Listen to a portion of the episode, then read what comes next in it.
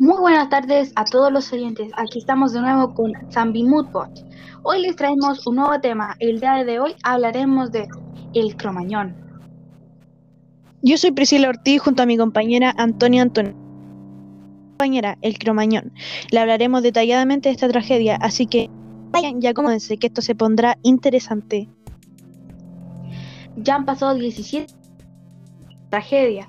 En el 2004, el jueves 30 de diciembre, actuó el grupo Los Callejeros. Todo empezó cuando el público comenzó a tirar cohetes y uno de estos cayó sobre uno de los altavoces, el cual comenzó a prender fuego el techo y empezó a, a caer humo mortal que terminó matando por intoxicación a un total de 194 personas.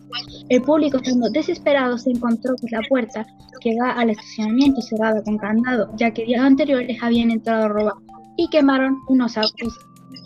Hizo que el administrador cerrara con candado la puerta y saliera. El administrador había puesto varios carteles advirtiendo que no cohetes o pirotecnia el recinto, también advertidos unos minutos antes de la tragedia por la misma banda. Después de esta tragedia, padres tuvieron que buscar a sus hijos en distintos hospitales y también ver si estaban en lista de muertos. Al haber ya comenzado el incendio, las personas del público comenzaron a correr para poder escapar. Varios testigos contaban que se les hizo difícil escapar de los obstáculos que habían en el camino.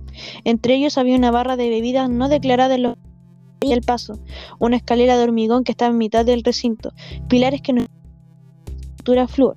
En el segundo piso los pasillos que se conectaban de madera. Las ventanas estaban tapiadas y no había ventilación por el humo. Y en el techo del recinto habían dos canchas de fútbol. El suceso que pasó después de que se comenzara a incendiar el lugar. El recinto contaban cómo al escapar hubieron personas que caían al podía sentir cómo te jalaban las piernas, pero claramente no podían ayudarle ayudar terminaría siendo aplastado por las demás personas que intentaban escapar igualmente. El administrador, que no tenía la aprobación de los inspectores, al igualmente abrió este recinto sin tener eh, responsabilidad de mantener este recinto perfectamente en buen estado, pero aún así dejó este recinto abierto sin importarle que no tuviera la aprobación de inspectores de seguridad.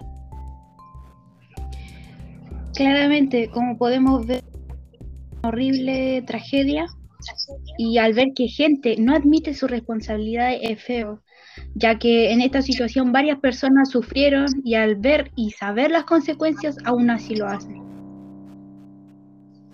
Sin duda completamente terrible que este señor no haya la responsabilidad de poder administrar bien este recinto en el cual pudieran entrar tranquilamente a pasarse escuchando algún concierto o a disfrutar de alguna actividad, porque perfecta situación se pudo haber evitado si este caballero hubiera habilitado perfecto recinto.